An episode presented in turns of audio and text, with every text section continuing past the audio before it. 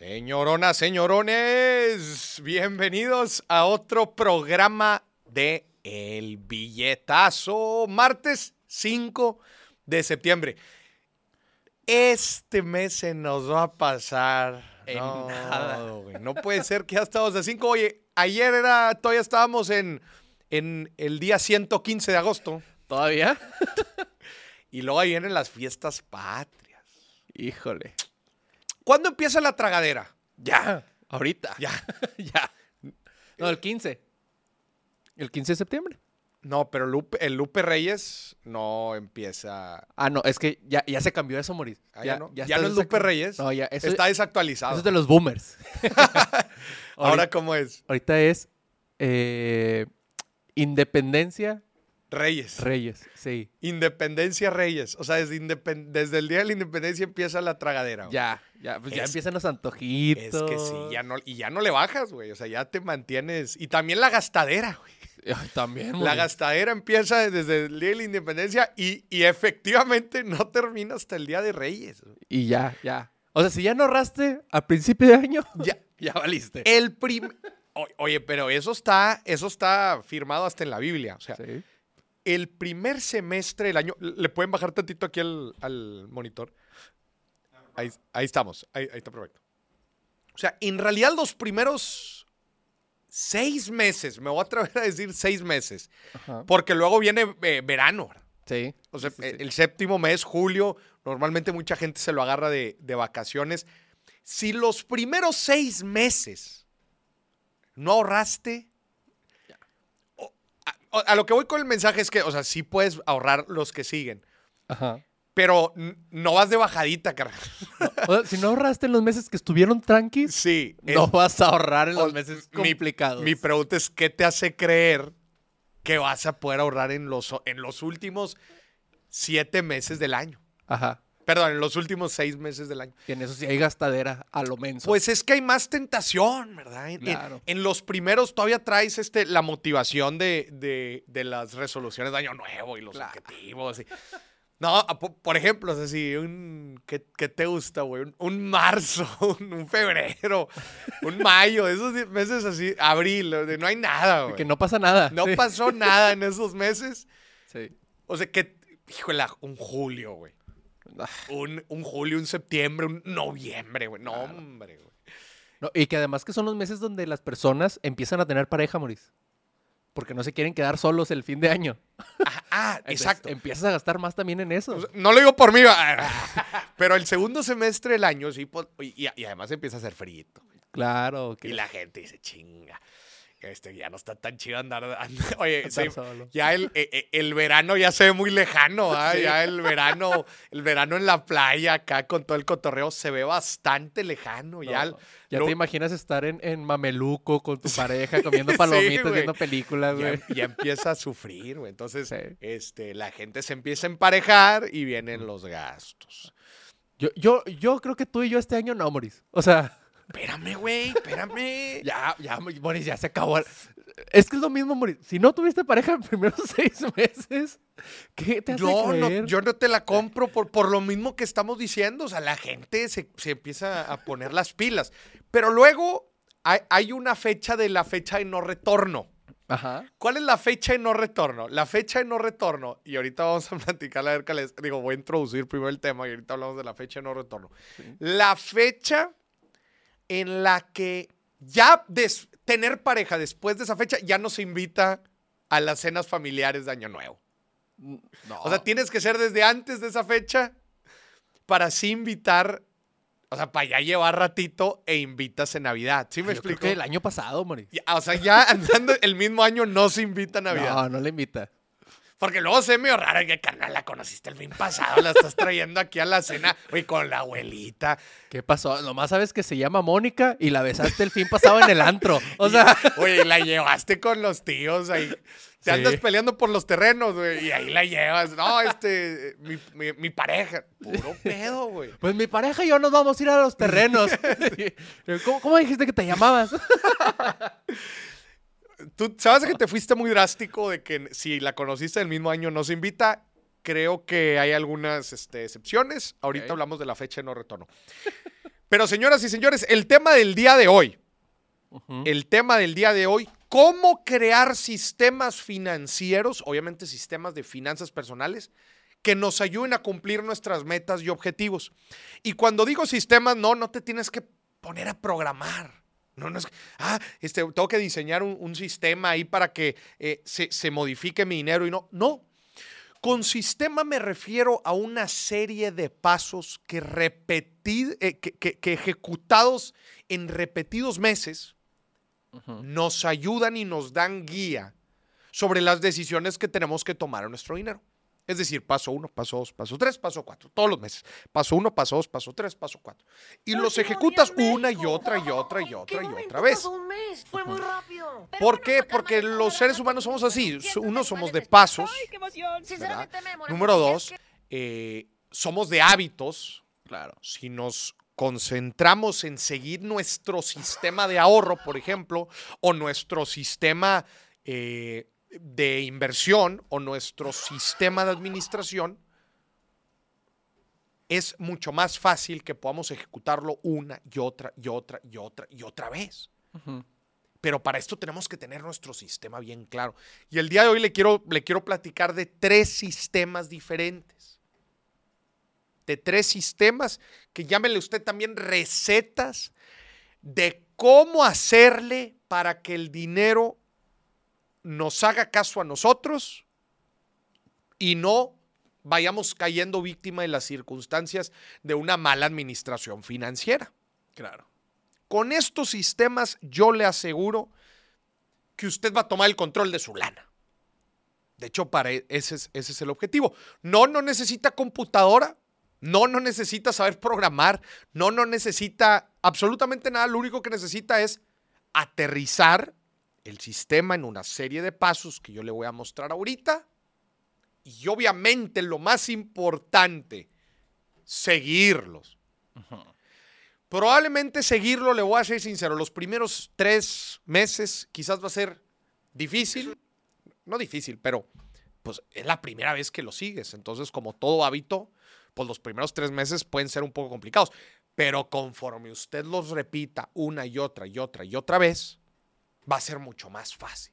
Y espero que dentro de cinco, seis, siete años, usted siga aplicando los mismos sistemas financieros y diga, ya es bien fácil y los llevo aplicando tanto tiempo porque al mismo tiempo te genera una inercia. Ya después hasta es, hasta es natural aplicar los sistemas. Y estos sistemas que les platico otra vez son una serie de pasos que involucra cuánto y cuándo hacemos las cosas. ¿Cómo y cuánto ahorramos?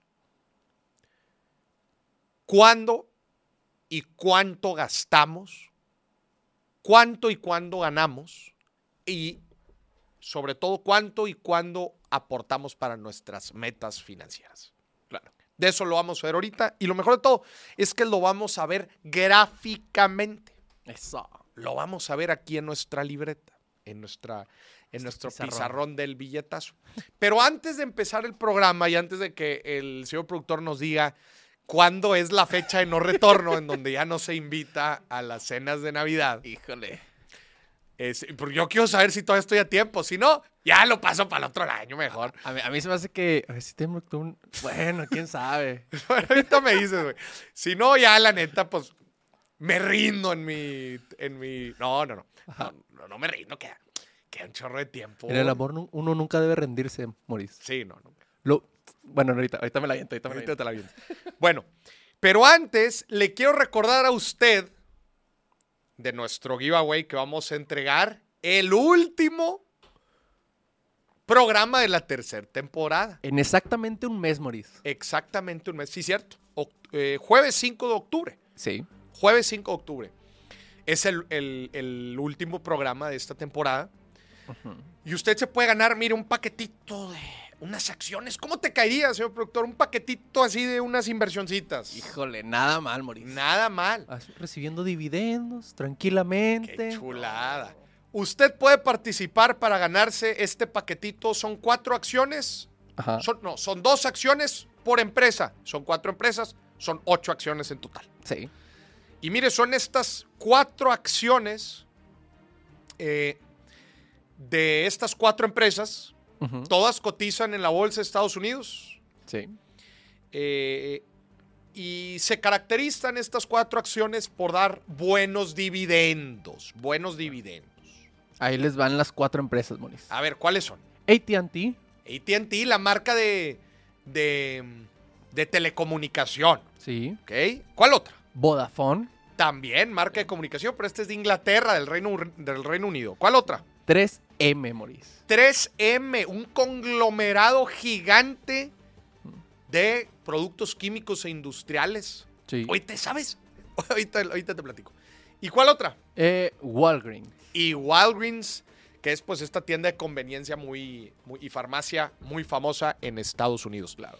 Todas estas cuatro empresas pues dan dividendos interesantes, arriba del, arriba del 6% todas, en dólares. Entonces pues la neta está, está muy interesante. Este paquetito usted se lo puede ganar. ¿Te sabes la historia de Post-it? Claro, Moris. ¿Sí te la sabes? Sí. Te, te involucra 3M. Sí. ¿Sí te la sabías? Sí, pero cuéntasela a toda la audiencia. A ver, bueno, no tenemos post-its aquí, va. Pero bueno, usted conoce los famosos post-its. No tenemos ahí. ¿no? Por aquí. No, no tenemos. Bueno, usted conoce los post-its. Ajá. Usted sabe, oye, oye, qué buena idea, va. Pero nació de una estupidez. De una pendejada. O sea, en 3M, que es esta marca de pro- eh, productos de pegamento, mu- muchos otros, pues, hacen hasta mascarillas, Sí. hacen muchos productos industriales, químicos. Pusieron a sus científicos eh, para, en trabajar, los, los pusieron a trabajar en, en crear uno de los pegamentos más fuertes que jamás hayan inventado. Claro. Están trabajando. Y puro. Puro Puro. O sea, puro y fuerte. Lo querían. Sí. O sea, decían, haznos el mejor pegamento. Oye, pues ahí estaban los científicos a lo loco. Y en uno de los experimentos resulta que les, que les eh, eh, empiezan a, y, e inventan un pegamento todo lo contrario a lo que ellos querían. Uno bien pedorro, güey. O sea, que ni siquiera se mantenía nada, güey. O sea, era bien fácil de, De quitar. de despegar. O sea, decían, todo lo contrario hemos descubierto ahorita. Pues un pegamento bien light, bien ligero. Que dijeron, pues esto no nos va a servir de nada.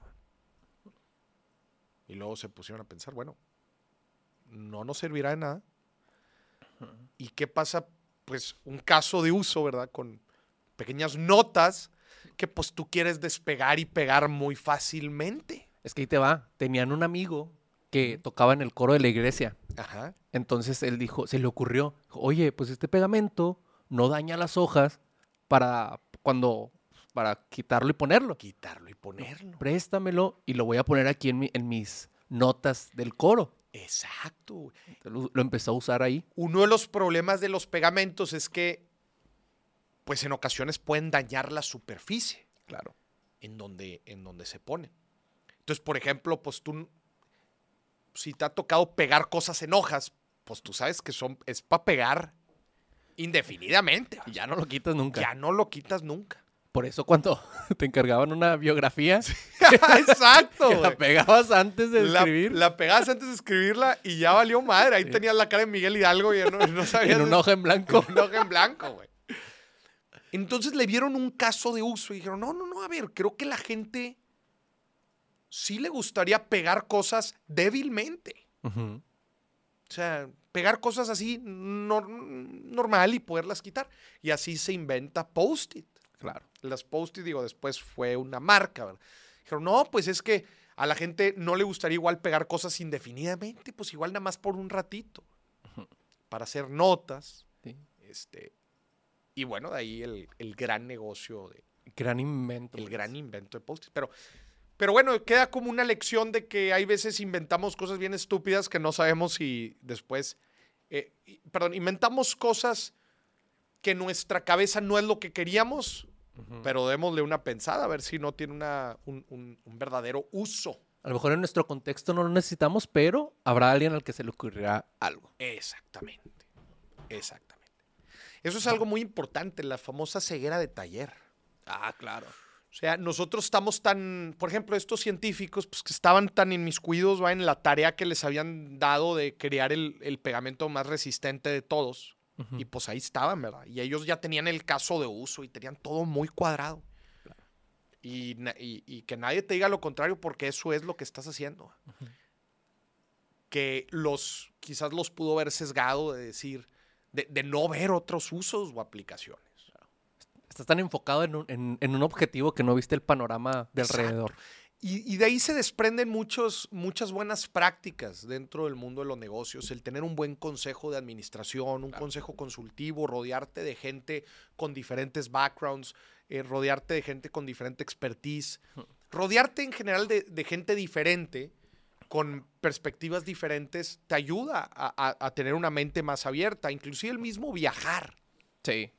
Cuando viajas, ves cómo se hacen las cosas allá afuera, se te abre la mente a nuevas posibilidades y, y pues es algo muy, muy enriquecedor para, para la toma de decisiones. De hecho, hay un consejo para eso, Maurice, que yo saqué de, de una serie que se llama Mad Men, que te dice... Está muy buena. Es muy buena serie. Pero te dice, pienso a la profundidad durante un tiempo y después olvídalo. Se te va a venir la idea a la mente en algún momento. Exacto. Y es algo que yo hago, yo aplico. Ujú. O sea, cuando me Déjala, la idea, déjala descansar.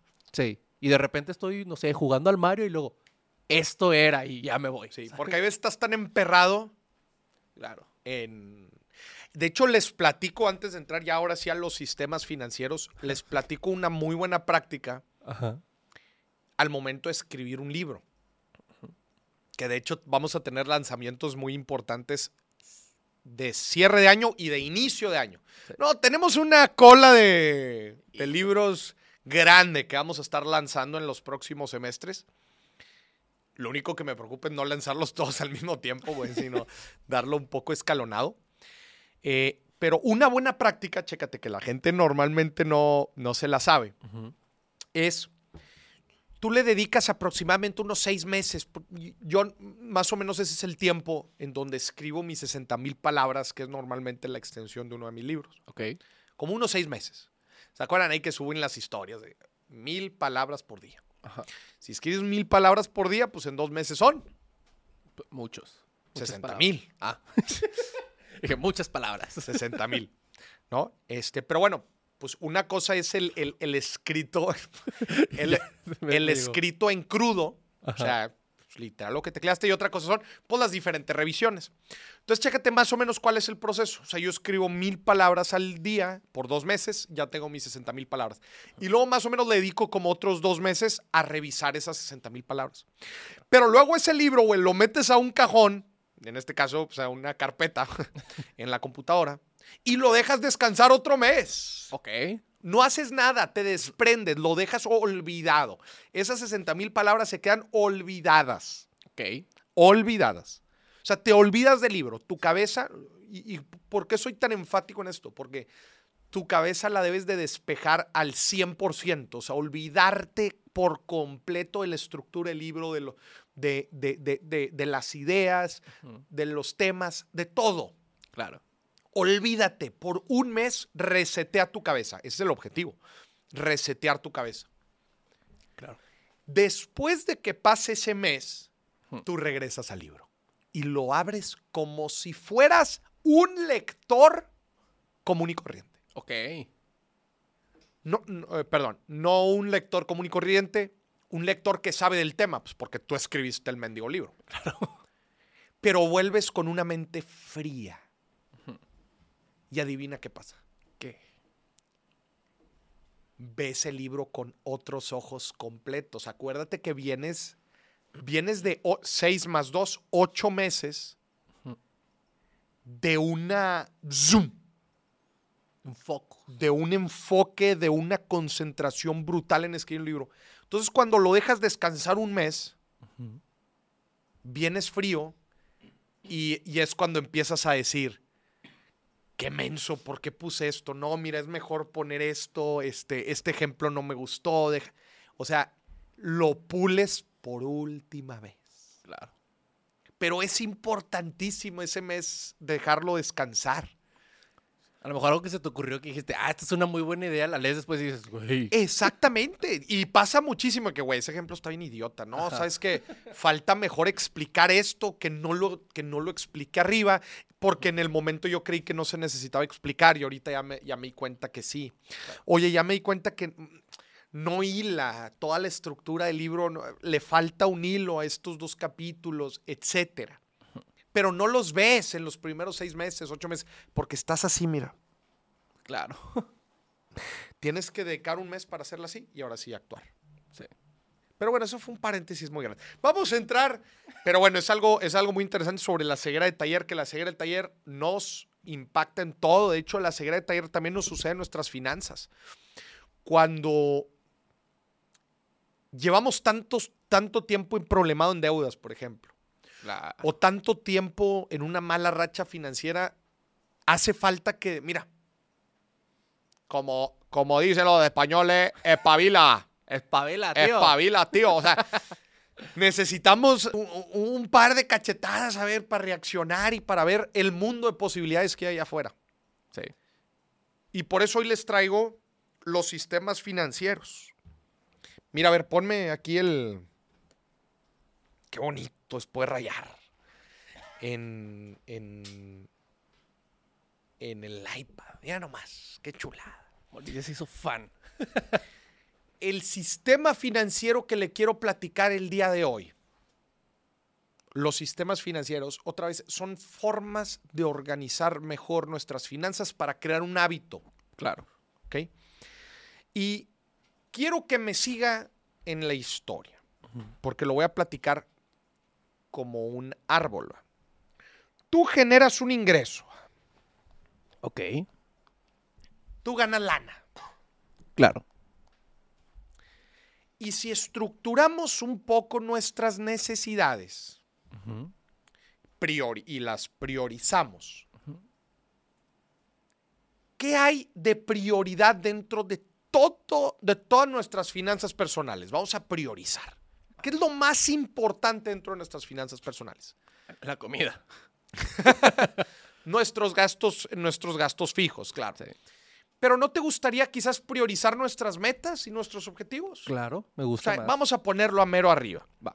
Entonces voy a poner acá, como paso uno, nuestro ahorro o la inversión, ¿va? Sí. Paso uno, lo voy a poner aquí. ¿Cuál es, cuál es nuestro paso, cuál es nuestra segunda prioridad?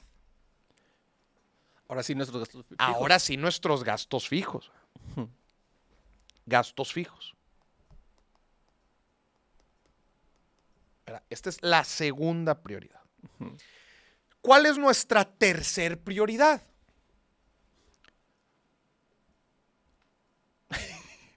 Pues nuestros gastos personales. Claro, sí, sí, sí. ¿verdad? Te me trabaste. Se, se me cruzaron los cables un momento, Mauricio. Gastos personales. Esta es la tercer prioridad. Entonces ya tenemos un arbolito aquí de prioridades. Sí. Básicamente. El objetivo de un sistema financiero es, si ya tenemos claras nuestras prioridades, cómo sistematizamos esto para que en la medida de lo posible se ejecute solo y lograr, te voy a poner el mejor escenario posible. Imagínate que desde que me cae una lana yo ahorro el 20%. Ok. Después hago todos mis pagos fijos, mis gastos fijos. Y después, con lo último que queda, ahora sí, pues hago mis gastos personales, lo que me gasto el fin de semana, las compritas que hago alrededor del mes. ¿Cómo, la gran pregunta, cómo la hago para sistematizar esto y volverlo una, volverlo ley en lugar de un, simplemente una buena idea? Ok. ¿ok? Vamos a suponer algo. Imagínate que tus gastos fijos todos los domicilias con tu tarjeta de crédito. Que hoy en día pues ya es relativamente fácil poderlo hacer. Sí. O sea, prácticamente el pago de todos tus servicios los puedes domiciliar. Sí. El pago, el pago de la renta, eh, pues tú puedes fijar ahí algunos ciertos recordatorios, si va a ser transferencia, etcétera. Puedes fijar algunos recordatorios. Eh, la hipoteca, la mayoría de los bancos te la quitan automáticamente. Bien. Entonces ahí prácticamente no tienes que, que- que hacer nada. Y en la parte del ahorro y la inversión, también existen ciertas formas de domiciliarla o automatizarla, que te estén quitando cierto dinero constantemente. ¿Verdad? ¿Estás de acuerdo? Entonces, si nosotros de alguna forma podemos automatizar el paso 1 y el paso 2, significa que ya después, ahora sí con lo que queda en mi cuenta de banco, ahora sí puedo gastar lo que sea que me toque. Claro. Pero eso es justamente a lo que me refiero con crear un sistema que funcione automático para nosotros.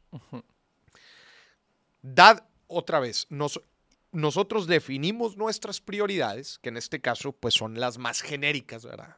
Que es ahorramos, invertimos. Puede ser para el ahorro de emergencia, puede ser para empezar a invertir, para enganchar un bien inmueble, puede ser para una meta financiera.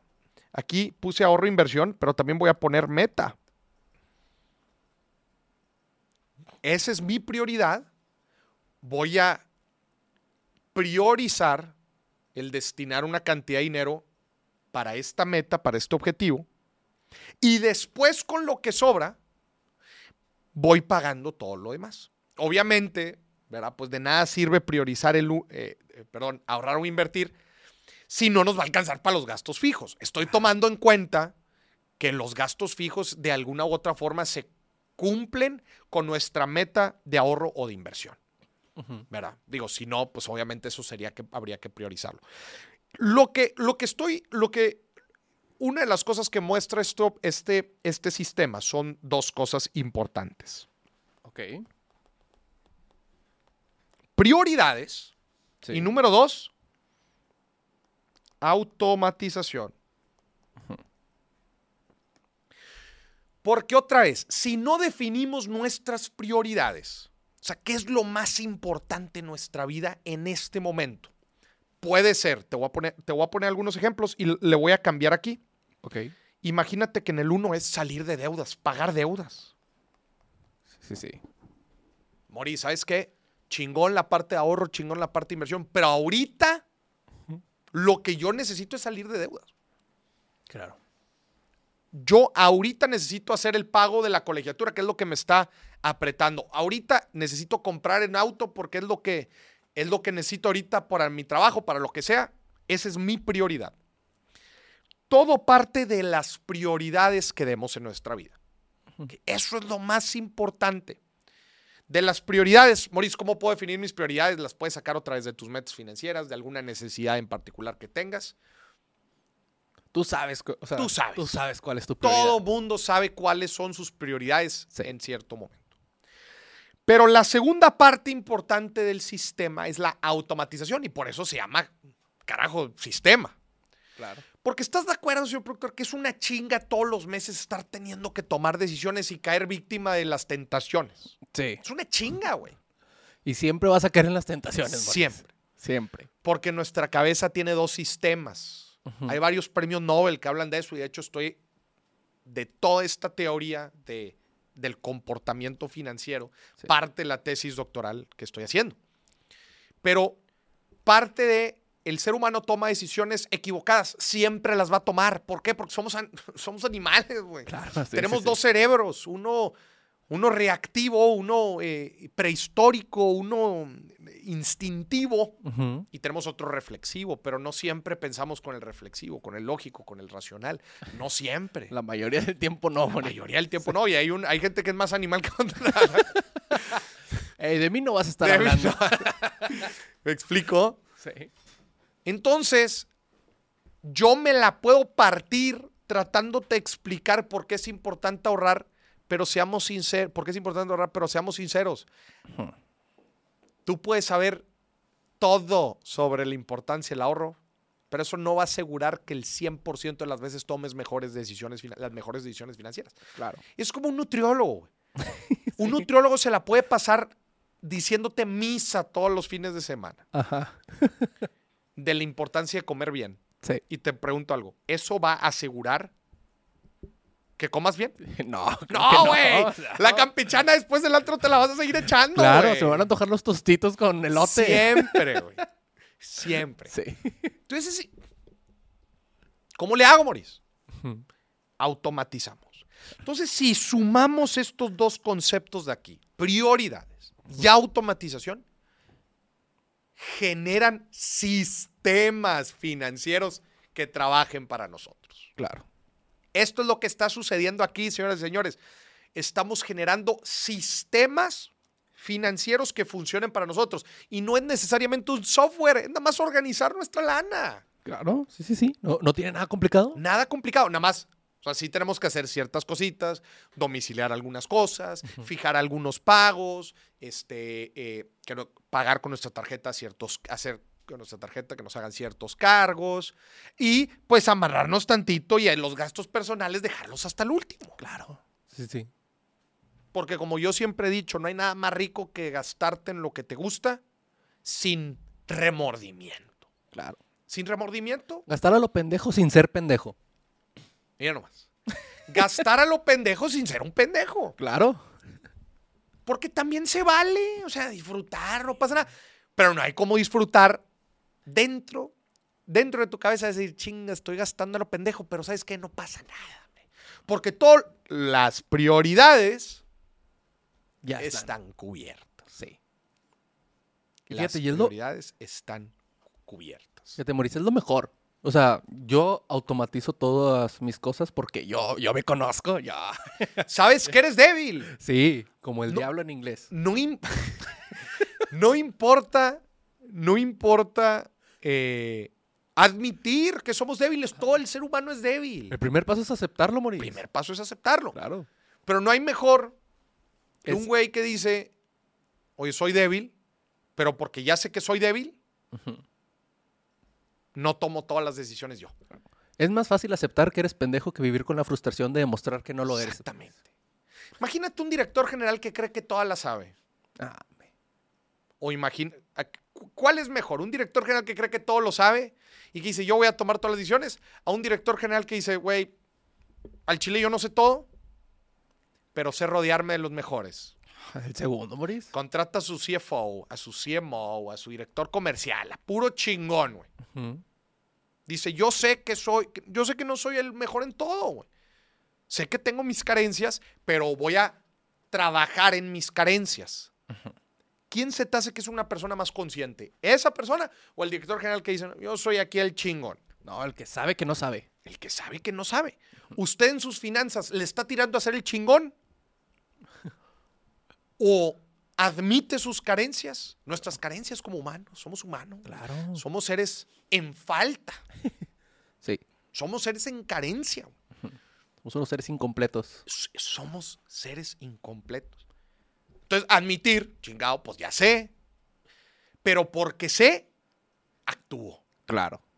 Porque sé que la voy a regar, porque sé que no todas las decisiones van a ser las correctas, actúo y por eso creo sistemas que mi sistema prioriza lo que es importante y sobre todo automatiza lo que vale la pena. Sí. Sí, sí. Le voy a decir algo. A ver. Viene una sorpresa en unos meses. Sí.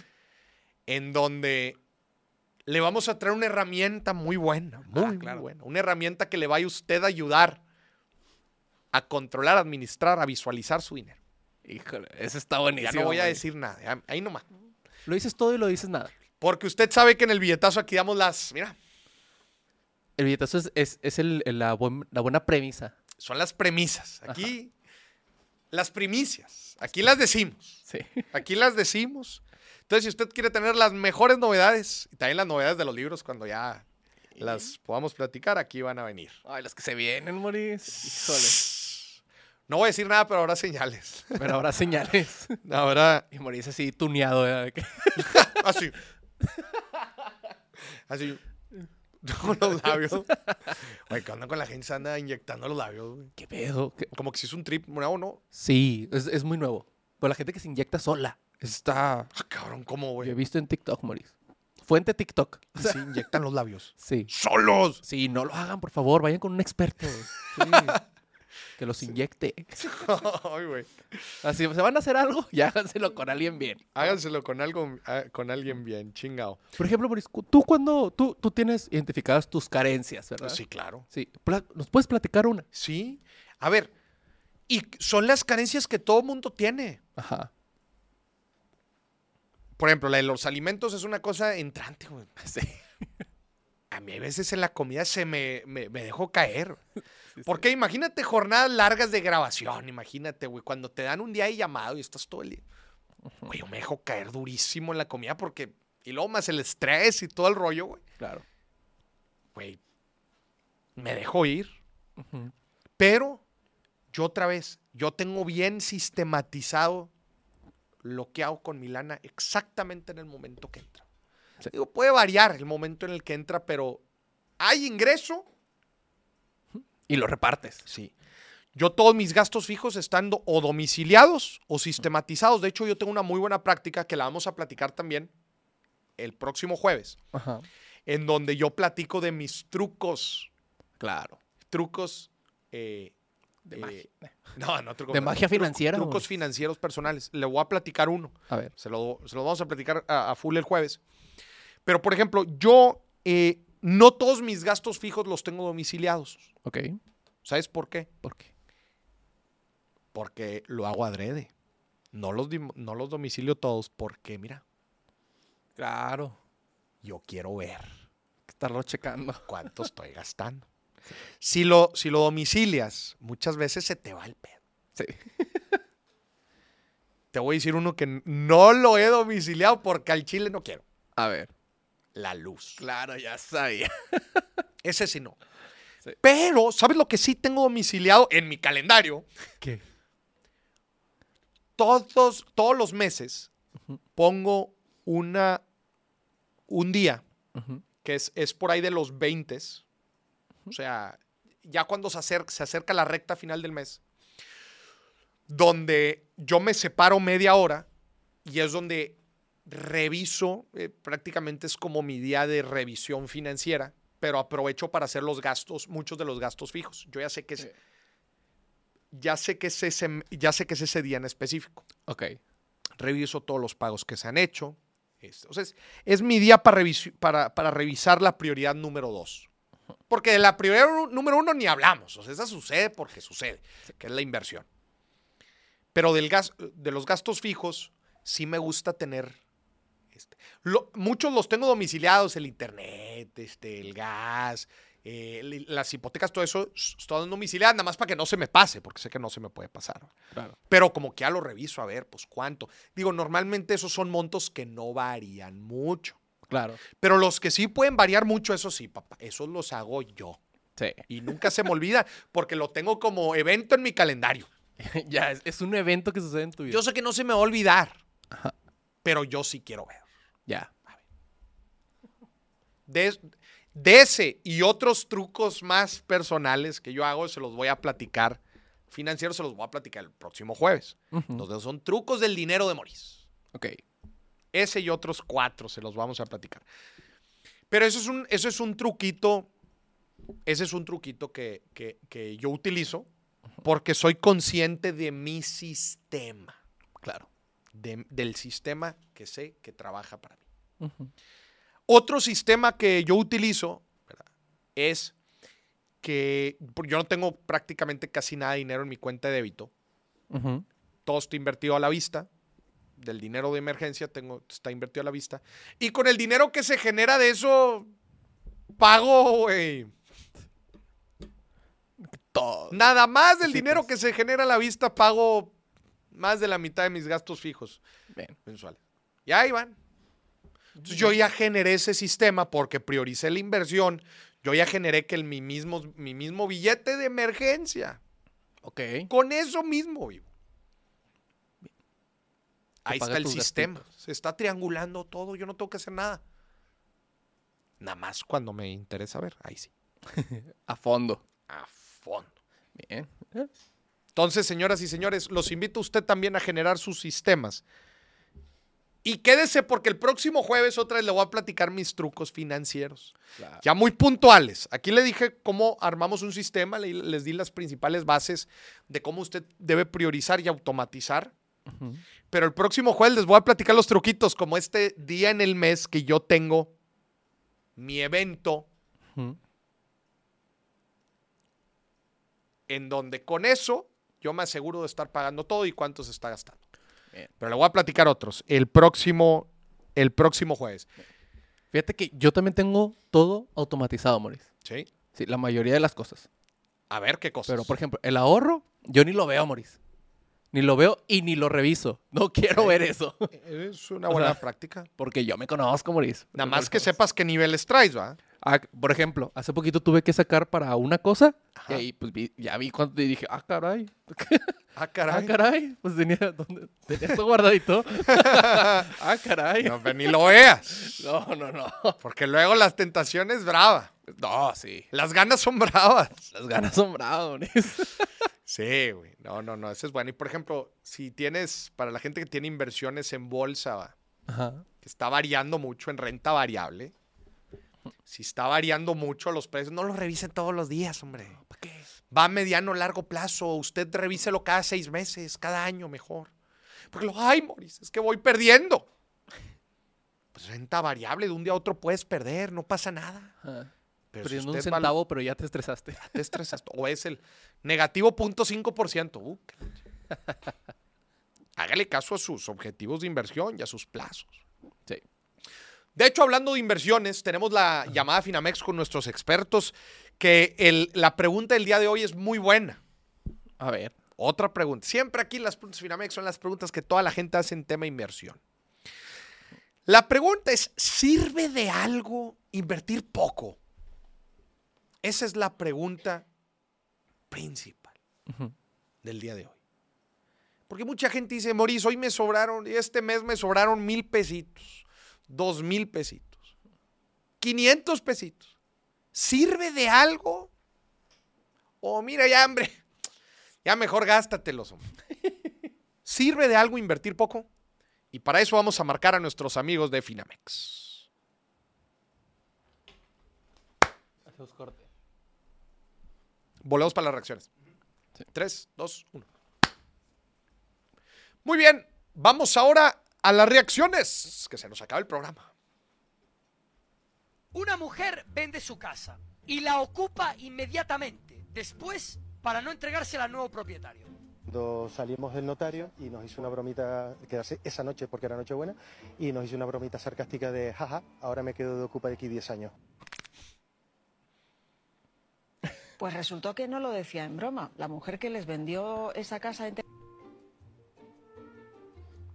Entre A ver. broma y broma, la verdad asoma. O sea, la morra vendió su casa y se quedó ahí de posesionaria. Ajá. Eh, Es que España tiene un problema muy, muy grande de, allá le llaman ocupas, que son las personas que se meten en una casa y... Y ahí se no que- sale. Y para sacarlas es un pedo. En Estados Unidos Sí. te sacan bien fácil, güey. Pero, sí. pero los países tienen diferentes políticas de desalojo. Claro. les voy a platicar eh, una propiedad, eh, una propiedad que tiene, sí, una propiedad que tiene mi- mis padres. Oye, pues no creerás que la estaban rentando. Ok. No creerás que, que, pues la persona dejó de pagar, güey. Ah, ya, sí. Sí, chingón. Oye, y obviamente para protegerte de este tipo de cosas se utilizan diferentes mecanismos. Oye, pues un aval, este, una garantía jurídica. En este caso se tenía una garantía jurídica.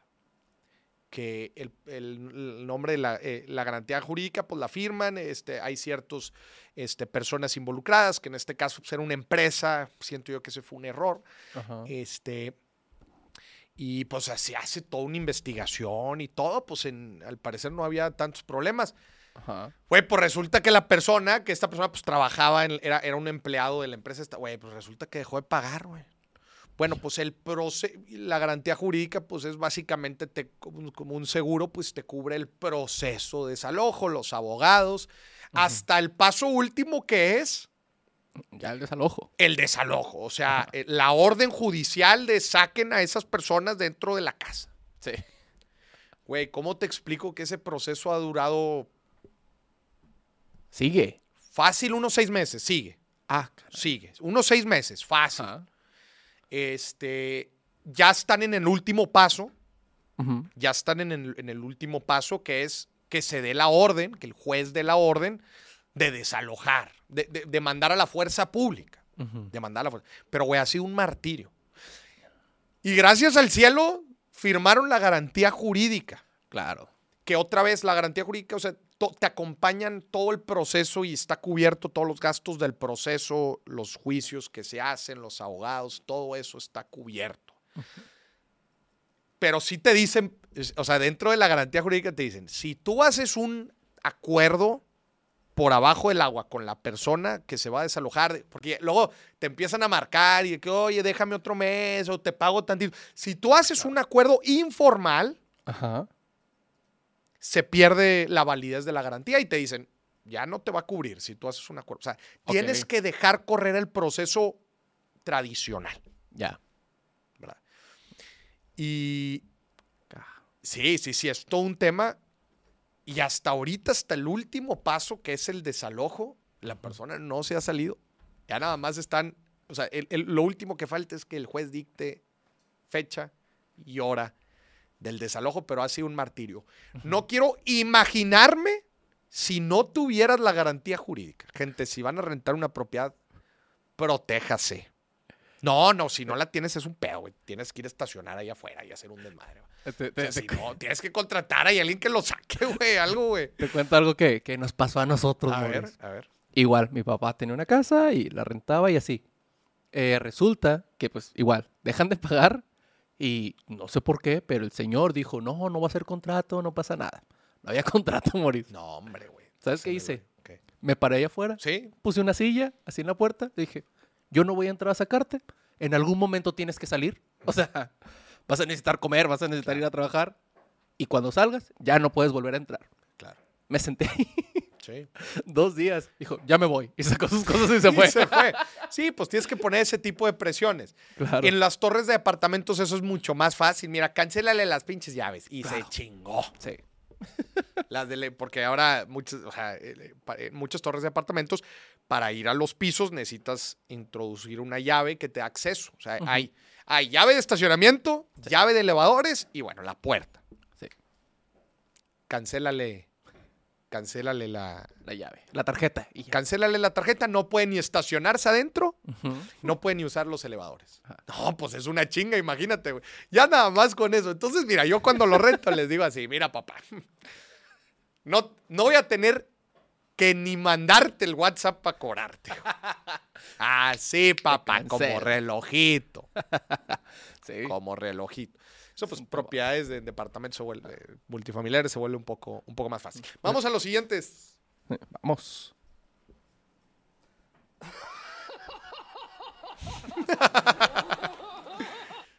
Te, te voy a decir algo, yo no tengo gatos ni perros, no tengo ni perrijos ni gatijos. Ajá.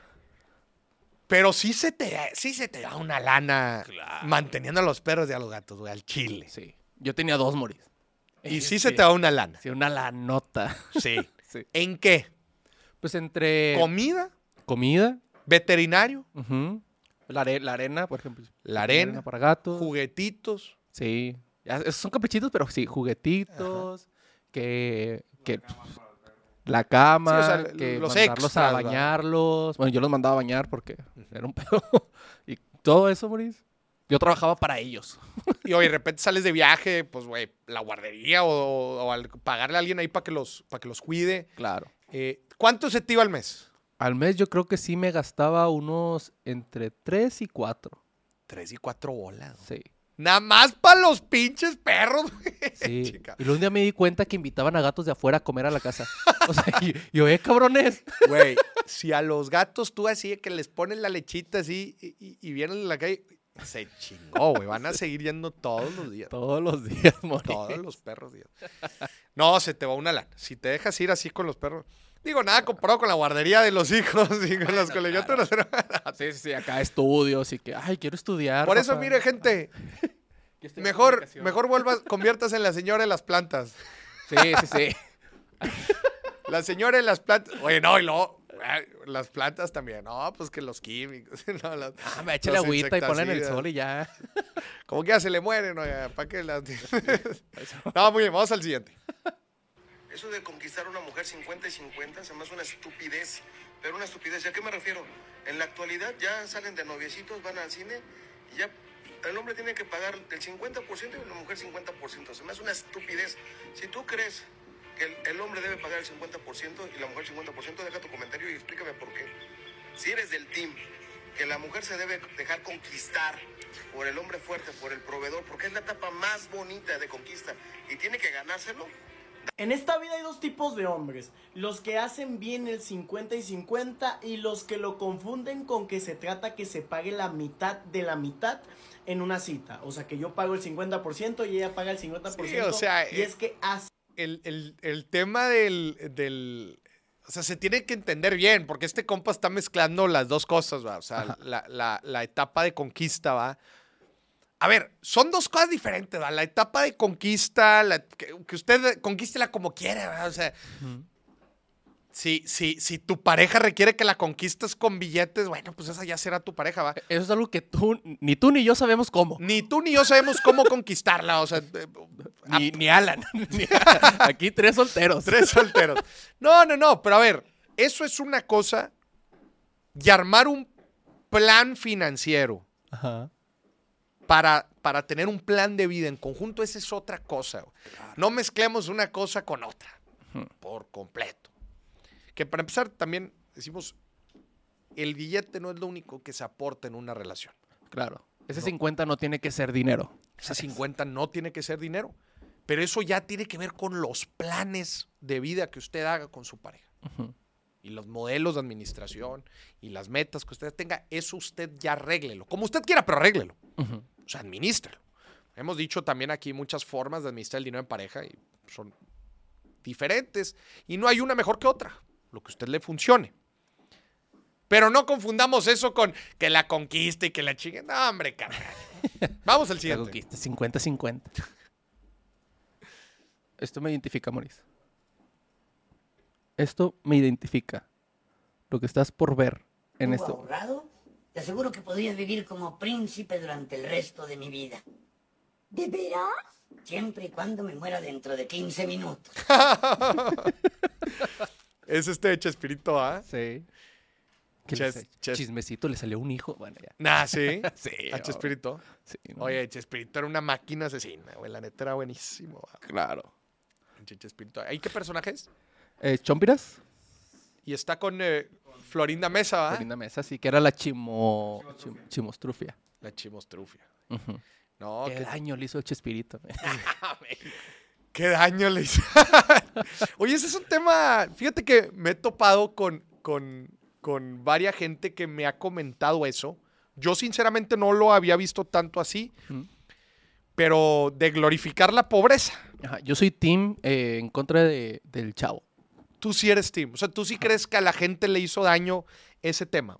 Sí, el, el romantizar la pobreza. O sea, tú sí crees que el Chavo el 8 romantizó la pobreza en nuestro país. Sí, no solo el chavo. Ahora, había muchas en esa época que iban a hacer lo mismo, pero Pero a ver, explícame un poquito a qué te refieres con, o sea, con el efecto que causó eso en la gente. O sea, ¿qué crees que, de, de qué, de qué forma crees que impactó? pues que el tema era, por ejemplo, si tú ves todo el contexto de la, de la vecindad, vamos a verlo, era pues el chavo que vivía En un barril. Ajá. Bueno, vivía en el departamento 8, pero pues era, era un, un niño huérfano que vivía en la pobreza, ¿verdad? Don Ramón, que debía 14 meses de renta y lo hacía ver chistoso, Sí. ¿sabes? Sí. Eh, Doña Florinda, que era una, pues una señora que... Madre soltera. una madre soltera que vivía solamente de la pensión de su, de su esposo. De su esposo. Bueno, de su. Sí, de, de su esposo que falleció. Y bueno, la bruja que nunca supimos a qué se dedicaba. Nunca supimos a qué carajo O sea, se dedicaba. Si tú ves el, el Y, contexto. a- y el maestro era el que siempre se burlaban de él. Claro. O sea, realmente el contexto de todos nunca ves en, en de dónde sacan el dinero más que el maestro.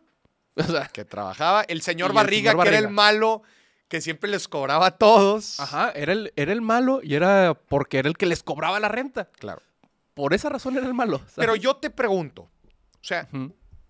La, la crítica que tú estás haciendo es porque por el efecto que tenía el programa en los niños o en los adultos. Eh, un poquito en los dos. Porque te voy a decir algo, yo vi mil veces el Chavo del Ocho, Ujú. mil veces. Y sí, o sea, estoy de acuerdo con lo que estás diciendo, pero yo no considero Ajá. que haya tenido un impacto en lo personal, en la forma de ver ciertas cosas en torno al dinero. Yo no considero que...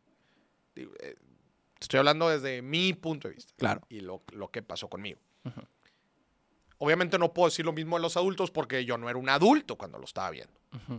Pues yo creo, es que vamos, te voy a poner desde otra perspectiva. Ajá.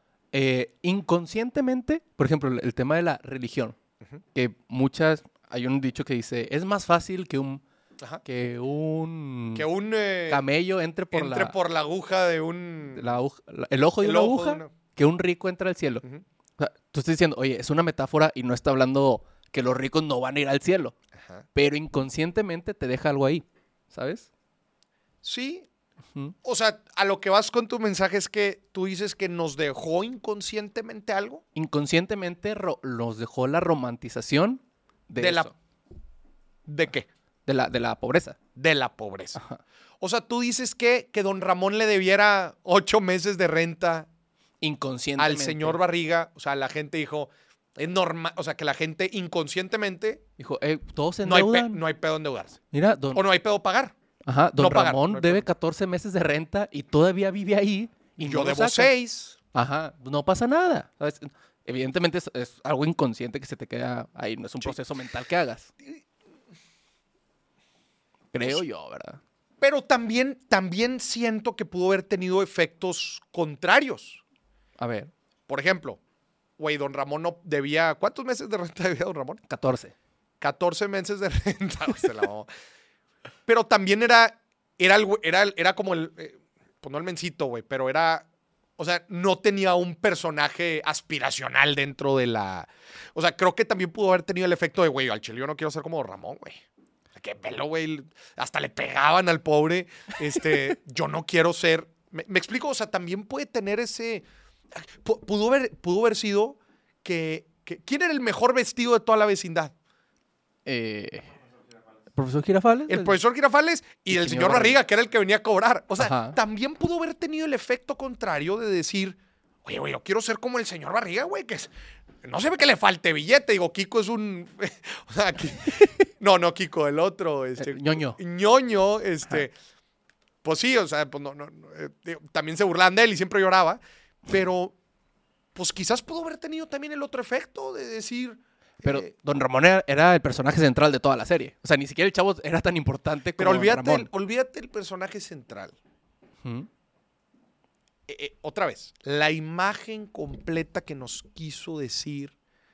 eh, ¿Sabes que deberíamos de armar un programa, güey? Analizando justo esto que estás diciendo. A fondo, el Chavo el 8 y preguntarle también a la gente. O sea, Claro. creo que es difícil generalizar y decir, ah, eh, hizo más mal que bien, que, que- que creo que ese es a la, a la eso es a, a lo que nos queremos acercar, ¿va? Claro. Si el Chavo el 8 hizo, hizo más bien que mal financieramente hablando, creo que es difícil de, de- de juzgar, pero, pero hasta le podemos preguntar a la gente. Claro. En un programa aparte. Es muy difícil de medir, pero eh, desde mi perspectiva yo creo que fue así. Muy bien. Lo, lo, lo revis- lo checamos. Y yo fui pobre, Moris, yo lo puedo decir. No, lo podemos revisar este, y, y preguntarle a la gente y desarrollar todo un programa como tal. Claro. ¿Hay otro? Uno más.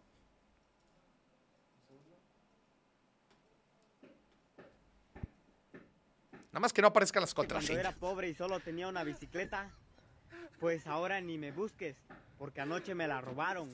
Ah, este ya lo habíamos visto, ¿no? Sí. Sí, este, este creo que. Si no me quisiste cuando era pobre. Sí, si no solo quisiste cuando era pobre, solo Ah, tenía una bicicleta. Pues ni me pues busques, ya no tengo me ni la bicicleta. Bueno, me hablemos del chavo. Del No. punto de no retorno. Gente, pues se nos. ha- Ah, el punto de no retorno. A ver, aviéntatelo. ¿Cuán- Punto de no retorno. ¿Cuándo es el punto de no retorno? O sea, para saber cuándo tengo que andar con alguien para invitarla a las cenas de Navidad y a las cenas de Año Nuevo. Mira, tomando las reglas clásicas, Moris, yo creo que para invitar a la cena de Navidad tienen que ser novios en Ha- O sea, para que venga Halloween, ya tienen que ser novios. O sea, se debieron de haber disfrazado juntos en Halloween. O sea, la, la meta no es cuándo tienes que empezar a salir. El, el- el- el benchmark no es cuándo tienes que empezar a salir, sino cuándo, cuándo ya novi- noviaste. Ajá, o sea, octubre, que la regla común es tres meses de salir y luego ya le pides que sea tu novia, entonces octubre, tres meses para atrás, ya vamos dos meses tarde. No, pero Halloween es el 30 güey, de Ajá. octubre, o sea, ya, ya prácticamente noviembre. O sea, se- Halloween es dos meses antes de, de Navidad. O sea, ahorita ya tendremos que tener un mes saliendo con la chica para en para noviembre. O sea, en realidad, sí, o sea, ya tienes que andar con ella en Halloween. Entonces, poniendo, vamos a hacer algunos números. ¿Cuánto, cuánto sales con alguien antes de noviarte? tres meses. Se me regla hace- general. Se me hace un chingo, güey. Se te hace, Tre- an- O sea, salir tres meses y ya ser novios. o sea, desde que la conoces y así. Pues yo creo que podrían ser dos ¿Dos? o, o tres. Morisa apretando los Sí, números para que queden con él. No. Eh, tres meses. O sea, dices tres meses. Yo que Entonces tres. tuviste que haber estado agosto, septiembre y octubre para andar en Halloween. Ver, dos todavía entra, ¿eh? O sea, tres es lo, lo aceptado. Ah, pero dos es, es el es el el límite inferior. Ajá. Sí, si le pides a un mes, es- ahí no. O sea, esa relación está Sí. destinada a acabar. Sí, no. Entonces, dos meses saliendo, sí te la compro. Ajá. Dos meses saliendo, Sí. eh, pues ya tuvo que haber sido.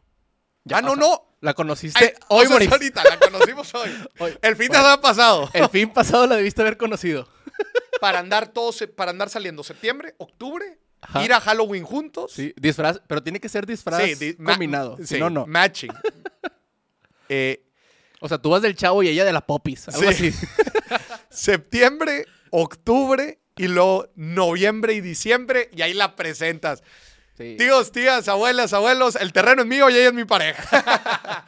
Hijo, y la novia, aquí está. Aquí- ah, exacto. La novia, aquí está, pásale. Ajá. Y entra. Pues bueno, va empezando septiembre, o sea, podría ser ahorita. Hay que apurarnos. Moris. Y aquí el señor productor número dos hace la pregunta de ¿moriste en dar novia para fin de año? Este, la porra lo saluda, mi buen eh, señor productor número dos. Bueno, gente, Híjole. se nos acabó el programa. Nos vemos el próximo jueves en donde les voy a platicar cinco trucos financieros muy, muy personales este, de cómo yo le hago para administrar y tomar decisiones financieras. No se lo pierda. Próximo jueves, igual a las 8 de la noche, tiempo del centro de México. Denle like, suscríbase al canal si aún no lo ha hecho. Y acuérdese en los programas en vivo llamar para que participe en el giveaway y se gane este portafolio para que gane dividendos. Gente, nos vemos. Bye bye.